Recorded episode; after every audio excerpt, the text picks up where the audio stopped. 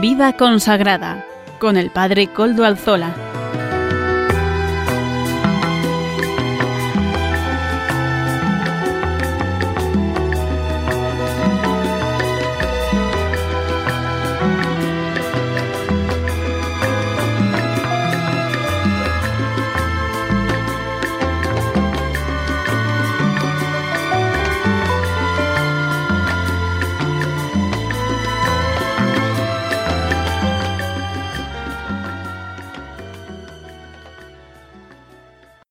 Buenas tardes, hermanos, amigos y oyentes. Hoy es jueves y son las cinco de la tarde, una hora menos en las Islas Canarias. Es, por tanto, la hora de vida consagrada en Radio María. Les saluda con sumo gusto Padre Coldo Alzola, Trinitario, un servidor.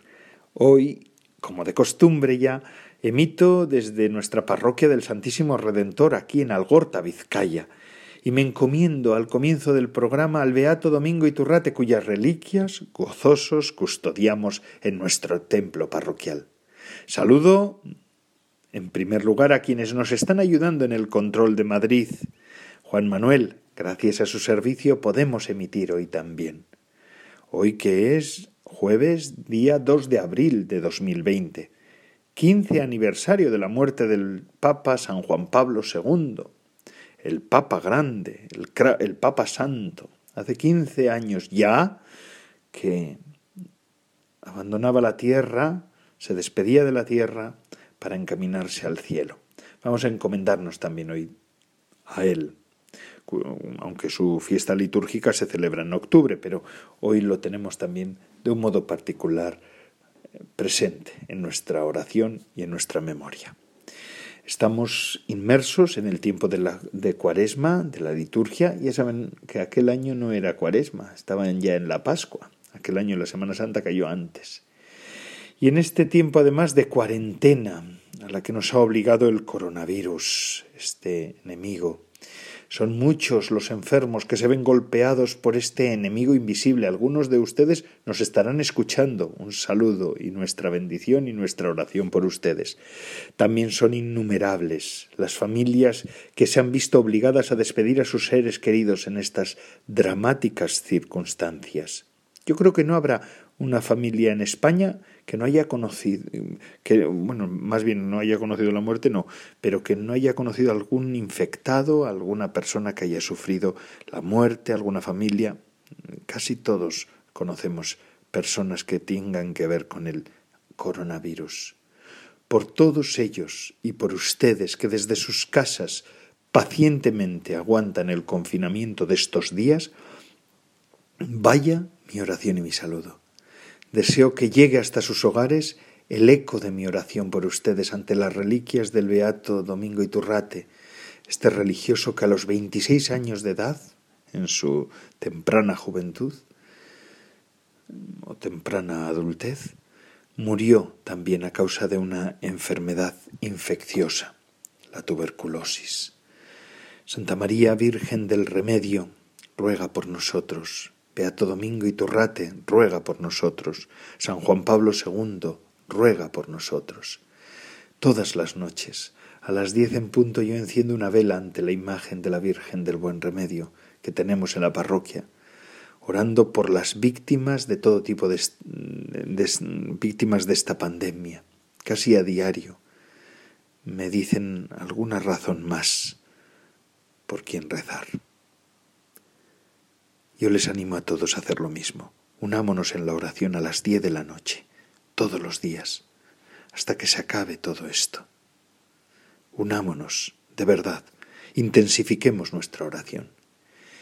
Y ahora, sin más, sin más dilación, que si después se nos hace tarde, paso a presentar los programas del programa, los contenidos del programa de hoy, el sumario de nuestro programa.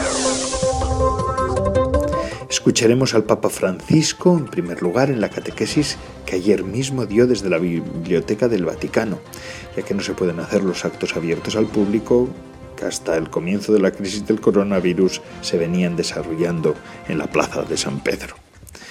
En la sección de testimonios queremos hacer memoria de dos religiosos consagrados que supieron dar su vida en medio de situaciones similares de epidemia. Sus respuestas fueron muy diversas, también sus tiempos, pero en la Iglesia siempre ha habido y hay dolor por los enfermos y moribundos, y preocupación y ocupación por ellos. Hoy vamos a recordar a San Damián de Molokai y Santa Hildegarda de Bingen. Amaro Villanueva nos ofrecerá la sección Música para Evangelizar. Y la Madre Olga del Redentor, fundadora de las Carmelitas Samaritanas, nos presentará la sección de Camino con Madre Olga, unos minutos de reflexión espiritual. Finalmente, el Padre David García García Rico nos presentará el Evangelio del domingo. Ya saben, siempre nos pone en conexión con la liturgia del domingo que llega. Ustedes saben además también que se pueden poner en contacto con el programa Vida Consagrada por medio del correo electrónico del mismo. Ya saben cuál es, vidaconsagrada@radiomaria.es. Vida consagrada todo en minúscula y seguido vidaconsagrada@radiomaria.es.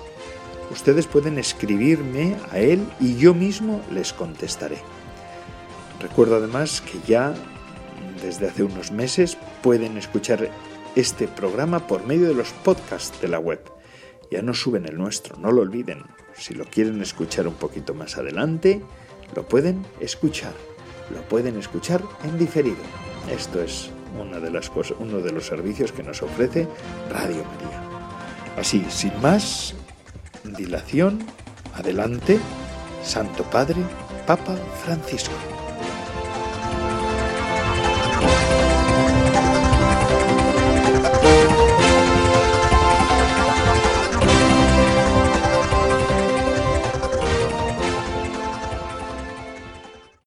Queridos hermanos y hermanas, en esta catequesis reflexionamos sobre la bienaventuranza que dice, Dichosos los que tienen el corazón puro, porque ellos verán a Dios. Esta bienaventuranza nos promete la visión de Dios y tiene como condición la pureza del corazón. ¿Qué quiere decir tener el corazón puro? Significa conservar en nuestro interior lo que es digno de una relación con el Señor verdadera y llevar una vida íntegra, lineal y sencilla en su presencia. Tener un corazón puro es un camino de purificación interior. Hay que reconocer que con frecuencia nuestro, peor enemigo está escondido dentro de nosotros mismos y necesitamos convertirnos al Señor. Este proceso implica reconocer la influencia del mal que hay en nosotros y dejarse conducir con docilidad por el Espíritu Santo. Es un camino de maduración, supone renuncia, sinceridad, valentía. Cuando descubrimos nuestra sed de bien y la misericordia de Dios que nos sostiene, comienza un camino de liberación que dura toda la vida y nos prepara al encuentro con el Señor. Se trata de un trabajo serio y sobre todo de una obra que Dios hace en nosotros a través de las pruebas y las purificaciones de la vida y que nos lleva, si lo aceptamos, a experimentar una gran alegría y una paz verdadera. Saludo cordialmente a los fieles de lengua española que siguen esta catequesis a través de los medios de comunicación social. Pidamos al Señor que nos conceda pureza y sencillez de corazón para descubrir su providencia en los sucesos de la vida cotidiana y tengamos presente en estos momentos de prueba y oscuridad a todos nuestros hermanos y hermanas que sufren y a quienes los ayudan y acompañan con amor y generosidad. Que Dios los bendiga.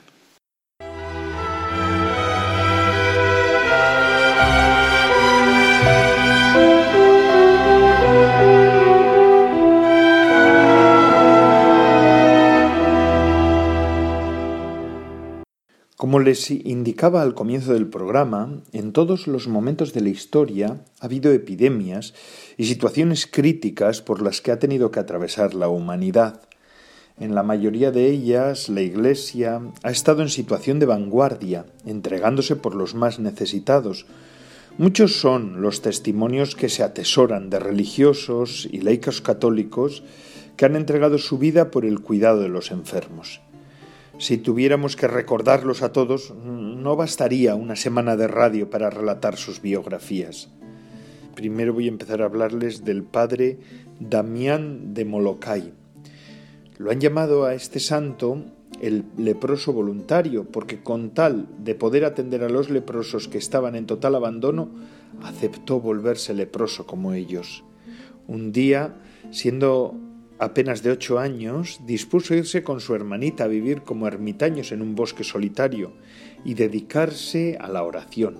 De joven tuvo que trabajar muy duro en el campo para ayudar a sus padres, que eran muy pobres.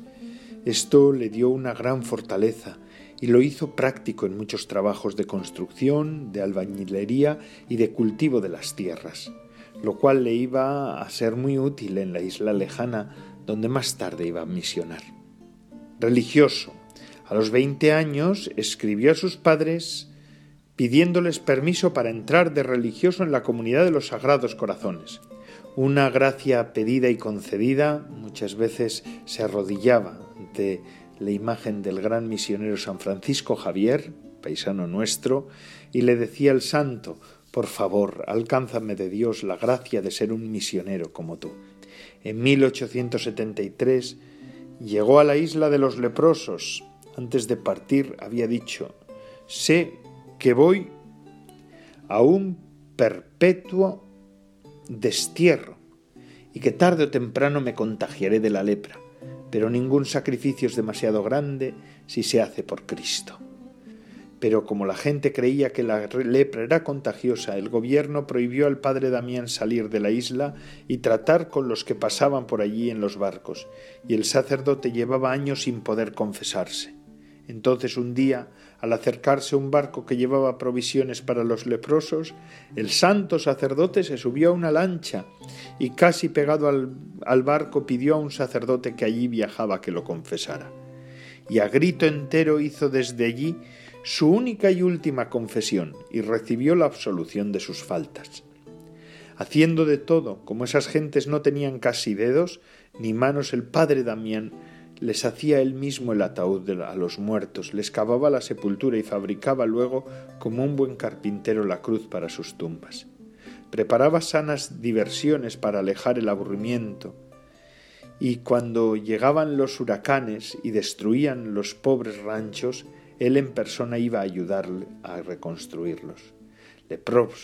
El santo leproso, para no demostrar desprecio a sus queridos leprosos, aceptaba fumar en la pipa que ellos habían usado. Los saludaba dándoles la mano, compartía con ellos en todas las acciones del día, y sucedió lo que tenía que suceder, que se contagió de la lepra, y vino a saberlo de manera inesperada. Un día metió el pie en una vasija que tenía agua sumamente caliente y él no sintió nada. Entonces se dio cuenta de que estaba leproso. Enseguida se arrodilló ante un crucifijo y exclamó Señor, por amor a ti y por la salvación de estos hijos tuyos, acepté esta terrible realidad. La enfermedad me irá carcomiendo el cuerpo, pero me alegra el pensar que cada día en que me encuentre más enfermo en la tierra, estaré más cerca de ti para el cielo. La enfermedad se fue extendiendo prontamente por su cuerpo, los enfermos comentaban qué elegante era el padre Damián cuando llegó a vivir con nosotros y qué deforme lo ha puesto la enfermedad. Pero él añadía, no importa que el cuerpo se vaya volviendo deforme y feo, si el alma se va volviendo hermosa y agradable a Dios. Poco antes de que el gran sacerdote muriera, llegó a Molokai un barco.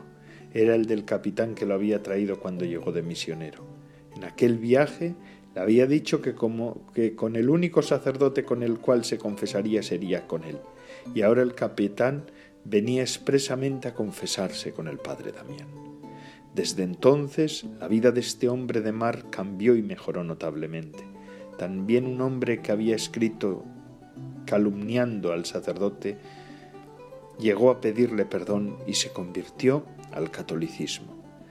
El 15 de abril de 1889, el leproso voluntario, el apóstol de los leprosos, voló al cielo a recibir el premio tan merecido por su admirable caridad. Gran misionero y un hombre entregado, padre Damián de Molokai.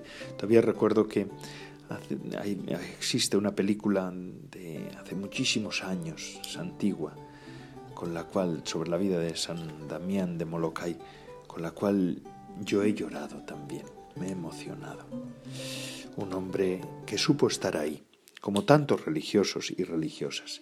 Y ahora, cambiando un poco de tema, quisiera hablarles sobre una monja del siglo XII, Santa Hildegarda de Bingen, religiosa renana cuyos escritos místicos le valieron en 2012 ser declarada doctora de la Iglesia por el Papa Benedicto XVI.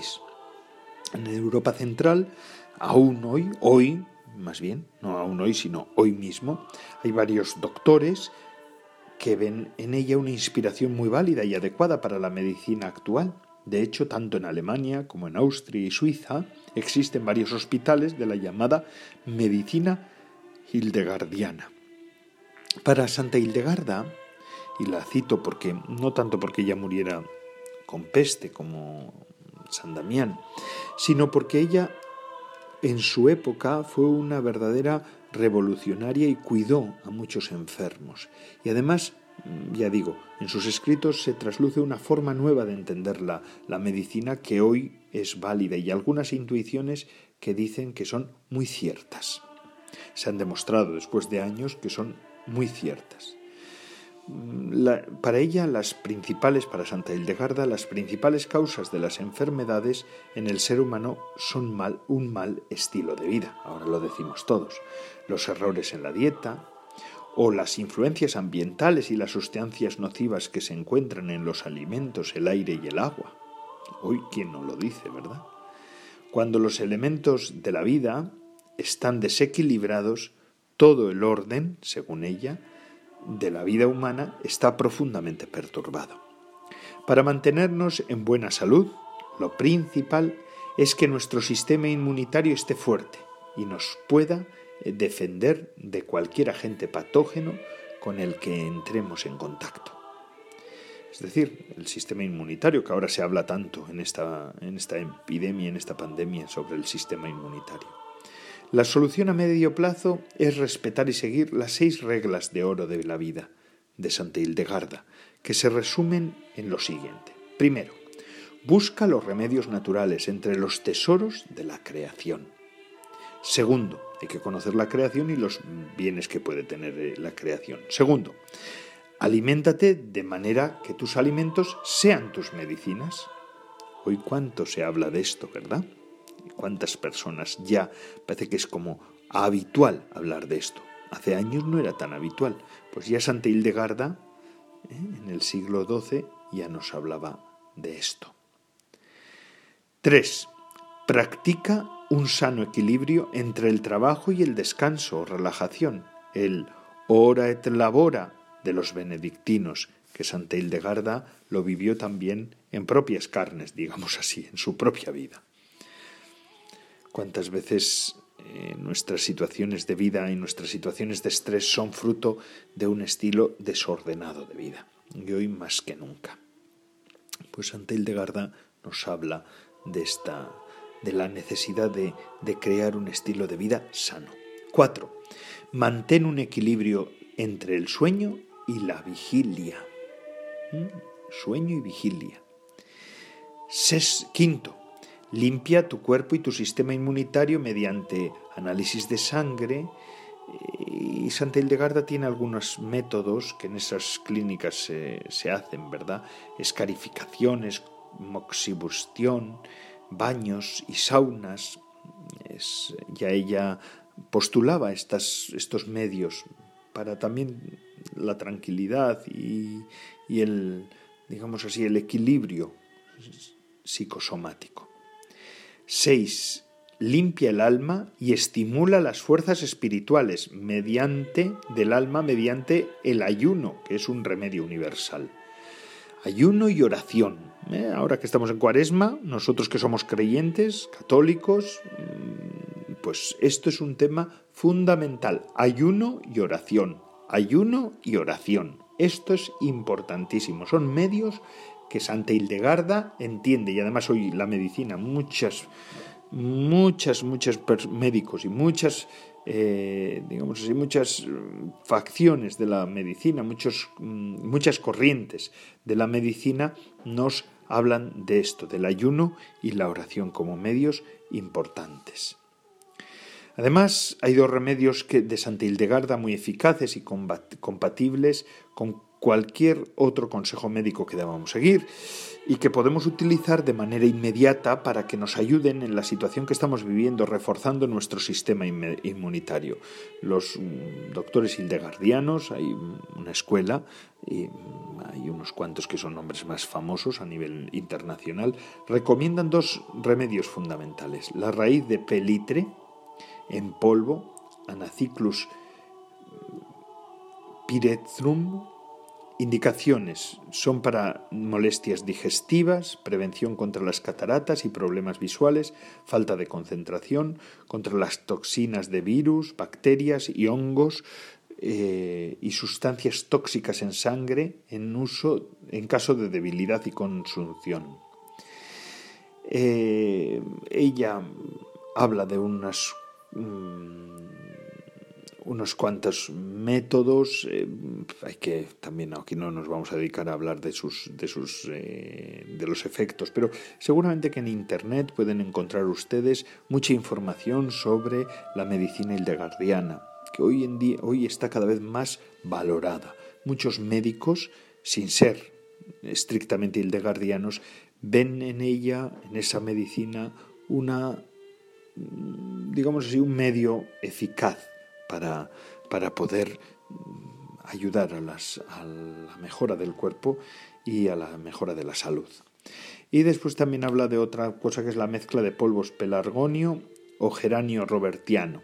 Composición polvos de pelargonio o geranio robertiano, polvos de raíz de pelitre y nuez moscada en polvo. Es un remedio universal para la gripe y las secuelas de la gripe, dolores de garganta, tos gripal, eh, enfriamiento, dolor de cabeza en casos de gripe, catarro intestinal, debilidad del corazón, dolores del corazón, bronquitis, inflamación de los senos y de las amígdalas para la eliminación de toxinas después de una gripe. Y ya digo que hoy cada vez más está puesto en marcha este sistema y cada vez más son los médicos que reconocen en esta mujer una sabiduría pues inusual. Bueno, pues después de estos dos testimonios, Santa Hildegarda y San Damián de Molokai, vamos a seguir con nuestro programa de vida consagrada en el que estamos. Y ahora, de la mano de nuestro colaborador Amaro Villanueva, vamos a escuchar música para evangelizar.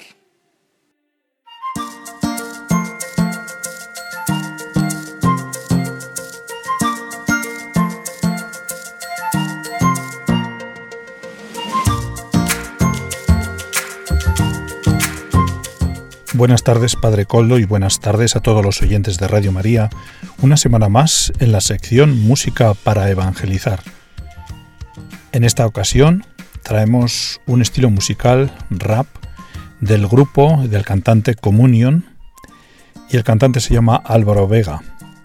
Mientras que muchos artistas aspiran hacia cosas grandes en la industria de la música para lograr sus sueños, tener una carrera en la música o para obtener riqueza, poder y fama, el artista de rap Communion, que se llama Álvaro Vega, marcha al ritmo de un diferente mm, estilo de música, para un propósito más elevado, para la gloria de Dios y para atraer almas a Jesucristo. Álvaro es nacido de padres nicaragüenses y criado en Weston, en Florida, y comienza a crear música a los 17 años cuando se sorprendió por la habilidad lírica de muchos raperos. No pasa mucho tiempo antes de que Álvaro descubre su propio talento musical y comienza a experimentar con sus propias producciones y canciones. Su vida cambia posteriormente, pasa al seminario y se ordena sacerdote. Presentamos a continuación el estilo rap de Álvaro Vega con la canción titulada Católico ignorante, futuro protestante. Les dejo con ella.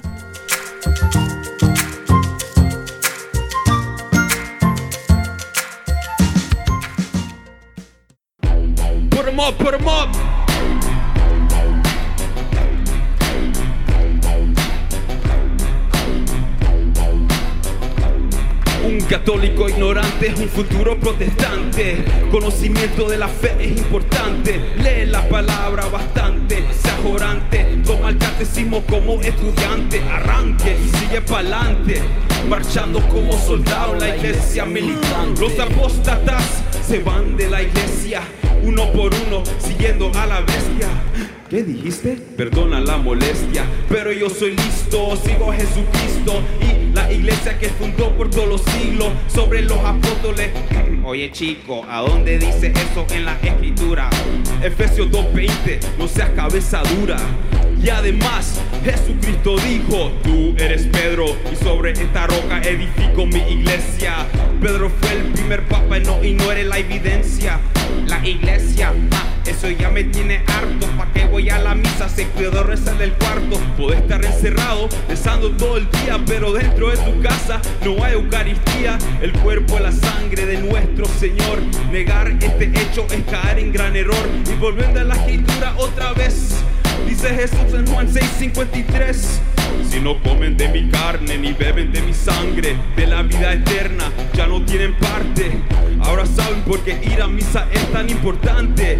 Y recuerda, un católico ignorante es un futuro protestante. Conocimiento de la fe es importante. Lee la palabra bastante, sea orante. Vaya a misa como fiel practicante. Arranque y siga pa'lante.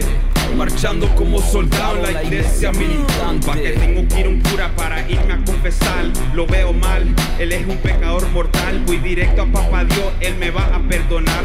Sí, Papá Dios te perdona tu pecado por medio del sacerdote que fue encargado con el ministerio de la reconciliación por Jesucristo para dar absolución. En Juan 20, del 22 al 23, Jesús le da autoridad a los apóstoles. Reciban el Espíritu Santo. A quien perdonan los pecados serán perdonados. A quien no se los perdonan no serán exonerados. Y ellos fueron los primeros obispos ordenados por cual el sacerdocio continuado en la Santa Iglesia Católica. Tenemos sucesión apostólica, pero hay tantos católicos que son hipócritas. No han salido de la iglesia y empieza la crítica. Esa es la actitud típica. Mucha bla bla bla y poca práctica. Tenés razón, hay mucha religión y poca mística.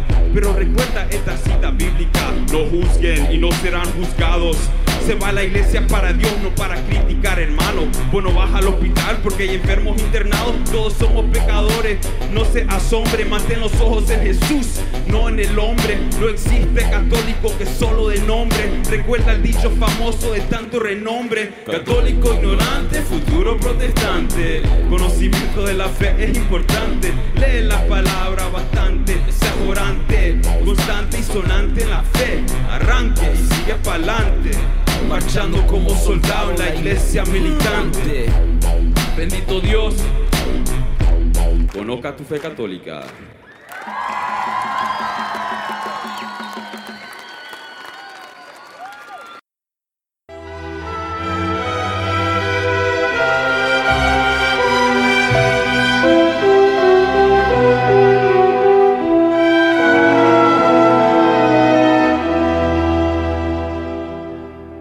Muchas gracias, Amaro Villanueva, por esta sección Música para Evangelizar. Nos pone aquí esta música moderna, pero con contenido, con testimonio. Siempre la música católica es una música que da testimonio y testimonio de la fe, de lo que Cristo ha hecho en nosotros. Y seguimos con nuestro programa, como siempre. Hoy también tenemos la sección con Madre Olga de camino con Madre Olga, estos minutos de espiritualidad en el programa de vida consagrada en el que estamos.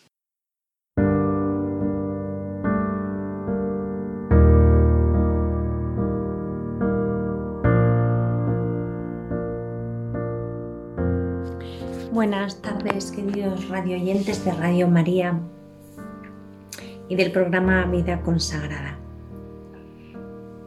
Bueno, pues eh, hoy, viviendo lo que estamos viviendo estos días, con la crisis tremenda de esta urgencia sanitaria, esta pandemia que, que tanto dolor y tanto sufrimiento está dejando en tantas personas, familiares, médicos, mmm, bueno, en todos, ¿no? El, impresiona ver cómo, cómo un virus, un organismo tan pequeñito, pues puede cambiar la vida de una persona de raíz. Y no la vida de una persona, sino la vida de una nación, de un continente, del mundo en realidad. Y avanzando como va avanzando la cuaresma, pues en estos momentos solo se me ocurre primero alentar, animar, porque veo gente sufriendo muchísimo y gente desanimada y gente triste y gente apagada. Y es verdad que esto está siendo duro y difícil, pero no nos podemos dejar abatir y pienso que más que nunca los religiosos tenemos que ser testigos, ¿no? Testigos de, de la verdad, testigos del Señor, testigos de su amor, infundir paz, alegría, ánimo, fuerza. Y, pensar que todo esto tiene un sentido y que ahora que estamos llegando al final de la cuaresma, porque ya queda muy poquito, pues pensar que, todo esto es, es gracia y es bendición. Y esta cuaresma, aunque es una cuaresma, está siendo una cuaresma atípica y muy especial, no está siendo ni mucho menos la peor cuaresma, sino simplemente una cuaresma diferente. Pero no dudemos de que todo esto es una escuela, una bendición y un regalo. Y para los consagrados, pues ante todo lo que quiero dejar claro es la necesidad de utilizar todo esto como un trampolín para revitalizar nuestra consagración y recordar el amor primero, volver a, aquel amor fuerte que tuvo la, perdóname la redundancia, la fuerza, la capacidad de sacarnos de nuestra vida, de despojarnos de todo y de ponernos en camino para seguir al Señor. Recordemos aquello y a la luz de esta crisis intentemos encontrar el sentido profundo de nuestra vocación, ¿no? que es el seguimiento de Jesús. Y más que nunca ahora tenemos que ser testigos de esperanza y de cómo Dios puede llenar el corazón y ser un absoluto que dé sentido a no solo a una vida entera, sino a las situaciones más crueles y más absurdas. Os invito a que nos unamos todos en oración pidiendo al Señor que, que nos toque por dentro y nos haga más humanos porque si no somos más humanos no vamos a poder ser mejores cristianos, ¿no? No hay posibilidad de que, de que seamos buenos religiosos si no somos buenos cristianos y no hay posibilidad de ser buenos cristianos si no somos buenos seres humanos, porque el cristianismo y la consagración se apoyan, suceden, acontecen, florecen en una base humana, ¿no? Y hoy es ahora en este momento la ocasión de pedirle al Señor esa, esa gracia, ¿no? De, de ser bondadosos, de no cansarnos de ser bondadosos y de volver el corazón hacia las personas que están sufriendo.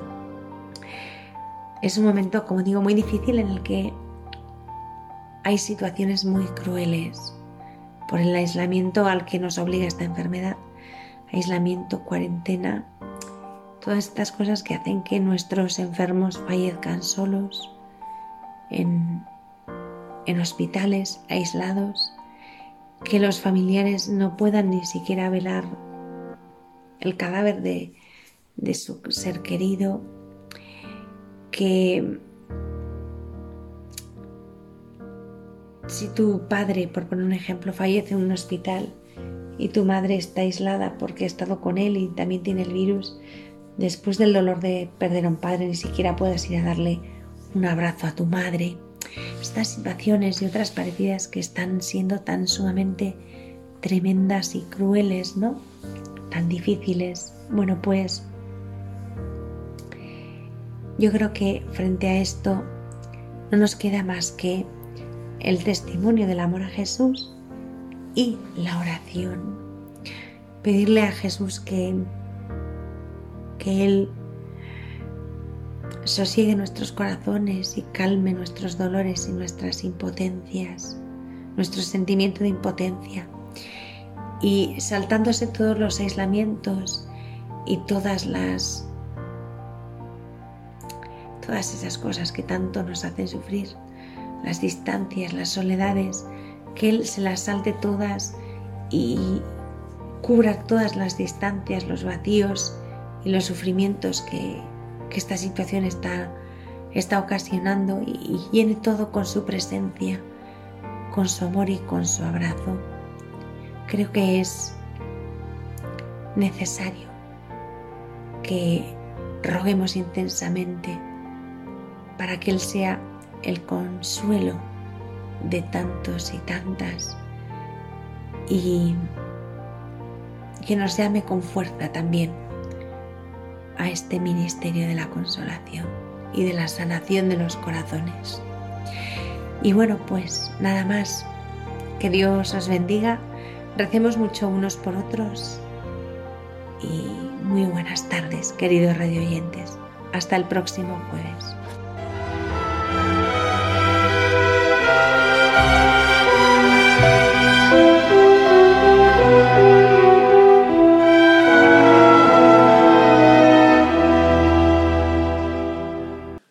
Muchas gracias, Madre Olga del Redentor. Madre Olga del Redentor, como todos saben ustedes, los oyentes habituales, es la fundadora de las Carmelitas Samaritanas y nos ofrece estos minutos de reflexión espiritual semanalmente, unos retazos para ir de camino, para caminar juntos en el día a día que nos toca vivir. Y todo esto es gracias a la radio que nos ofrece este medio, que es Radio María. Vida Consagrada es uno de los programas de la oferta amplísima de programas y de, programas radiofónicos que ofrece la Radio de la Virgen. Y la Radio de la Virgen necesita de todos nosotros para que podamos seguir haciendo esta tarea evangelizadora. Hoy, en tiempos como los que estamos viviendo de confinamiento, se ve más necesario que nunca este tema de la radio, ¿verdad? Porque puede llegar a tantísimos hogares. Así pues, ayudemos a la radio de la Virgen.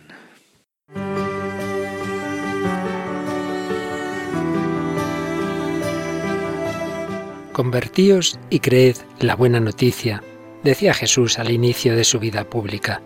Una llamada que nos sigue haciendo la Iglesia, especialmente en Cuaresma, y que es central en el carisma de Radio María, nacida para anunciar a cada hombre que puede ser feliz fiándose del amor de Dios y abandonando los ídolos esclavizantes del placer, poder y poseer.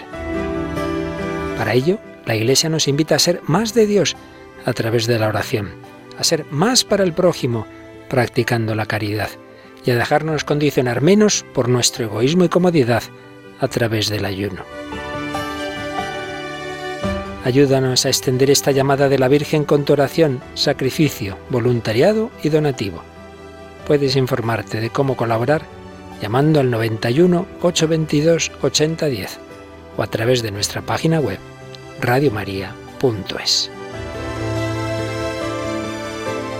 Radio María, instrumento de la Reina y Madre de Misericordia.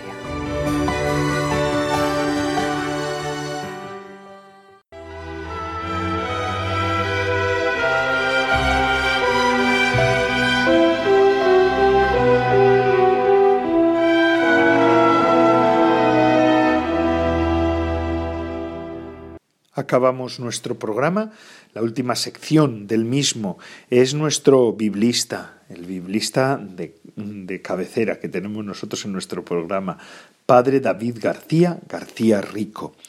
Él, desde Salamanca, donde vive, nos ofrece el Evangelio del domingo. Así ya nos pone mirando a la liturgia que llega. Buenas tardes, amigos de Radio María. Este próximo domingo, día 5 de abril, en la iglesia celebramos el Domingo de Ramos. Vamos a escuchar el Evangelio de ese día que está tomado de San Mateo y dice así.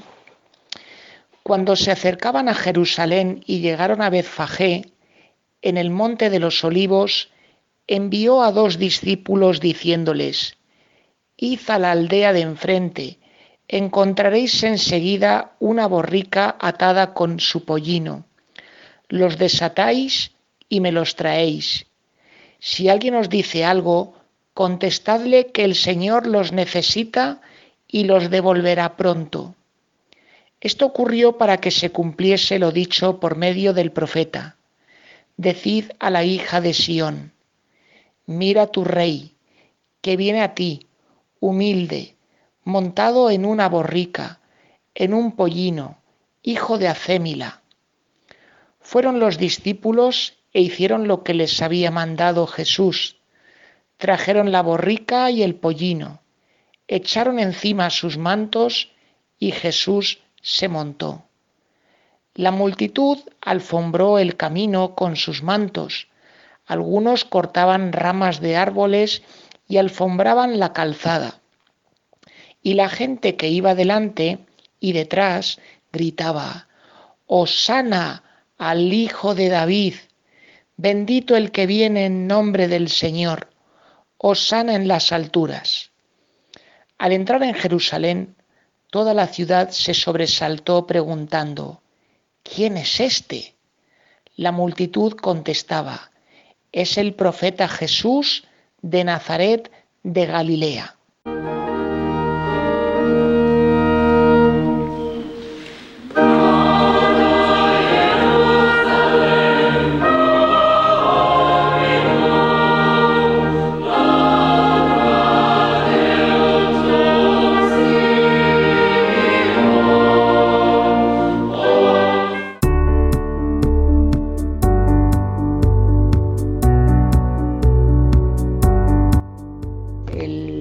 Que acabamos de escuchar es el que todos los años, menos este, por la circunstancia que tenemos, pues se representa en la procesión de la borriquilla, una procesión que gusta mucho a toda la gente y especialmente a los más pequeños de nuestras casas. El gesto que tienen hoy con los ramos es un gesto verdaderamente entrañable de hecho, hace unos instantes, leyendo los WhatsApp que tengo en mi teléfono móvil, me ha llegado uno por mi familia en el que se nos invita a hacer para este domingo a todas las personas cristianas pues un ramillete, un ramo. En este caso probablemente no pueda ser de olivo, salvo los que vivan en Andalucía o en Extremadura, pero sí que podemos hacer un ramo cada uno en nuestra casa. A lo mejor lo podemos hacer de cartulina, con plástico, con goma eva y colocarlo en el balcón para expresar que para nosotros este día del Domingo de Ramos es un domingo muy importante. Es curioso porque San Mateo cuando compuso el Evangelio y apoyándose sobre todo en San Mateo, en, los textos de San Marcos, pues él cuando escribió el Evangelio se dio cuenta de que Jesús, con aquel gesto que hizo entrando montado en un borriquillo en Jerusalén, pues como que estaba dando cumplimiento a una profecía muy antigua, 400 años antes de él, que era la profecía de Zacarías. Eh, si uno mira la vida de Jesús desde la distancia, pues vemos que el hecho de Jesús entrar públicamente en Jerusalén montado en el borriquillo y siendo aclamado con la gente, pues ha supuesto en su vida, en lo que es el conjunto de su vida, un salir del escondite. Eh, si uno mira en lo que es la vida de Jesús, vemos que llega un momento en el que él se da cuenta de que los judíos, las autoridades judías le tienen ganas porque no les gusta su modo de ser, su forma de hablar de Dios, su modo de estar, les parece subversivo y peligroso, con lo cual Jesús tiene que pasar, como veíamos el domingo pasado al hablarnos de Lázaro, tiene que marcharse a la otra ribera del Jordán. Bueno, pues Jesús llega el momento en que dice que no se puede vivir escondiendo, que tiene que vivir a pecho descubierto, a cara descubierta, aquello para lo cual ha venido. Decir claramente que todo aquello que ha predicado, su forma de hablar de Dios, de Dios como Abba, las bienaventuranzas, el sanar a los endemoniados, el juntarse con los pecadores, el acoger a gente de mal vivir, bueno, pues todo eso es algo que no puede esconder, lo tiene que vivir abiertamente porque es el modo de ser que tiene Dios Padre con toda la humanidad. Si uno hace un poquito de memoria nos damos cuenta de que el modo que tiene Jesús de presentarse como Mesías es algo que ha desilusionado a muchísimos, porque de sus contemporáneos. Muchos esperaban un Mesías, alguien poderoso, como un gran militar, que consiguiese la independencia nacional de Palestina, que expulsase a los romanos, y sin embargo vemos a un Jesús que nos dice que su forma de presentarse como Mesías es la de la humildad, la de la sencillez, la de la cercanía, la de aquel que en vez de venir montado en un super caballo de guerra rodeado de un ejército, es venir montado en un borriquillo. Bueno, pues justamente a esta presentación pública que Jesús hace junto con sus discípulos, la gente reacciona de una manera muy bonita, algo que como les decía anteriormente al principio, hacen algo entrañable, que es reconocer a Jesús como Mesías y por la alegría que les produce tenerle entre ellos, pues alfombrar el camino. Todos nosotros conocemos muy bien el simbolismo de la alfombra roja. La alfombra roja en nuestras catedrales, en nuestras iglesias, cuando hay una celebración especial, la alfombra roja de las galas del cine. Y mira tú por dónde que aquella gente con los medios que tenían, con su humildad, pues preparan como una especie de alfombra roja a Jesús. Pero esta alfombra roja no va a ser de terciopelo. Esta alfombra roja que ellos confeccionan, la preparan con sus propias ropas, aquello que tienen para poderse cubrir el cuerpo y no morir de frío. Ellos no temen desprenderse de eso y dicen, Señor, eres tan importante que aquello que necesitamos para vivir lo ponemos a tus pies para que pases por encima como señal de reconocimiento. E incluso aquellos que eran tan pobres que no tenían ni siquiera mantos o alguna prenda de la que desprenderse para fabricar la alfombra roja, vemos que recurren a recoger ramas de los árboles y las ponen a los pies de Jesús como diciendo, por lo menos Jesús, yo te ofrezco esto, esta es mi alfombra roja, la rama de este árbol que te presento con todo el cariño. Bueno amigos, pues este año nosotros que no vamos a poder salir con nuestros ramos, sí que vamos a imitar a aquellos que tenían el espíritu de coger los ramos. Acuérdense que eran aquellos que tenían muy pocas posibilidades. Nosotros este año probablemente tenemos muy poquitas posibilidades, pero vamos a poner espiritualmente nuestros ramos a los pies de Jesús. ¿Cuáles van a ser esos ramos? Pues el ramo más importante que vamos a poner cada uno de nosotros va a ser nuestro corazón. Nuestro corazón que está viviendo esta cuaresma de confinamiento y que dice que quiere seguirse fiando de Jesús, poniéndose en sus manos para que Jesús pase por nuestra vida. Está claro, este año los ramos que vamos a poner a los pies del Señor, y como les estoy diciendo, no van a ser ramos ni de olivo, ni de laurel, ni de ningún otro árbol, van a ser los ramos de nuestros corazones. Y en esos ramos van presentadas muchas personas, van presentadas todas aquellas personas que en estos días están enfermas, los que están cuidándolos en los hospitales, los médicos, los enfermeros, los auxiliares, el personal de limpieza, el personal de cocina, los reponedores, los transportistas, los camioneros, las personas que nos atienden en los supermercados, los policías, los barrenderos, tantas y tantas personas a las cuales muchas veces no nos damos cuenta del valor que tienen para nosotros y que sin embargo en este momento estamos descubriendo el gran tesoro que tenemos. Ellos van a ser nuestros ramos, los ramos de nuestro corazón. Y cómo no, también aquellas personas que en estos días se encuentran mal, algunos incluso en la recta final de su vida y otros incluso que han fallecido. Todos ellos van a ser el ramo que ponemos en nuestro corazón, con el cual le decimos al Señor, Señor, esto es lo mejorcito que yo pongo, te lo pongo a tus pies, para que pases por ello, para que lo bendigas, para que lo fortalezcas, para que lo hagas tuyo. Pues bien amigos, desearles que vivan un feliz domingo de ramos y una Semana Santa muy especial en la cual de corazón podamos unirnos, identificarnos y sentirnos cada vez más cercanos, más acogidos, más amados por Cristo Redentor. Que tengan una feliz tarde.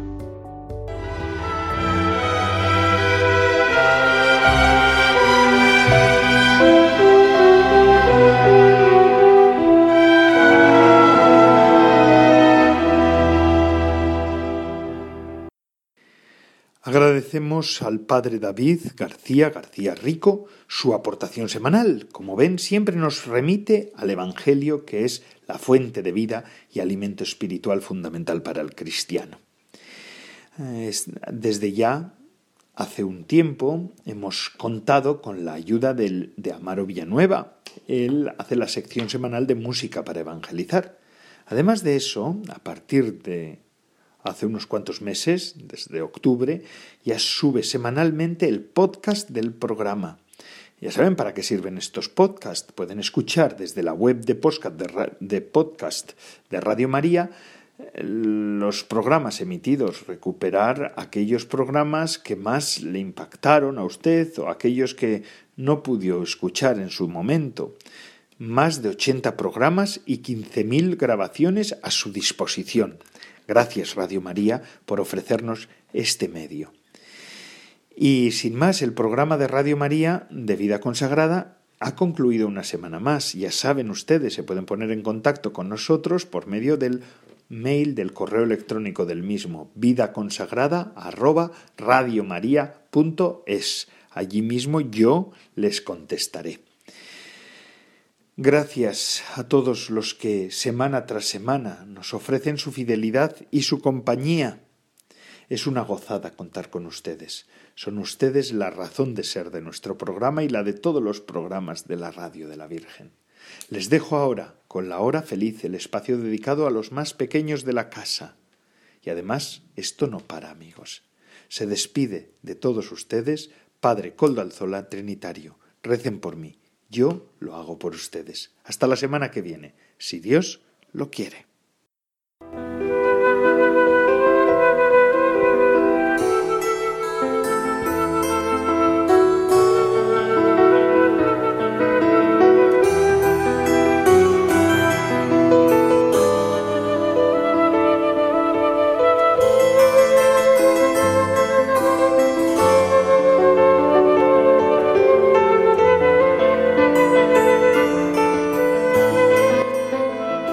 Consagrada con el padre Coldo Alzola.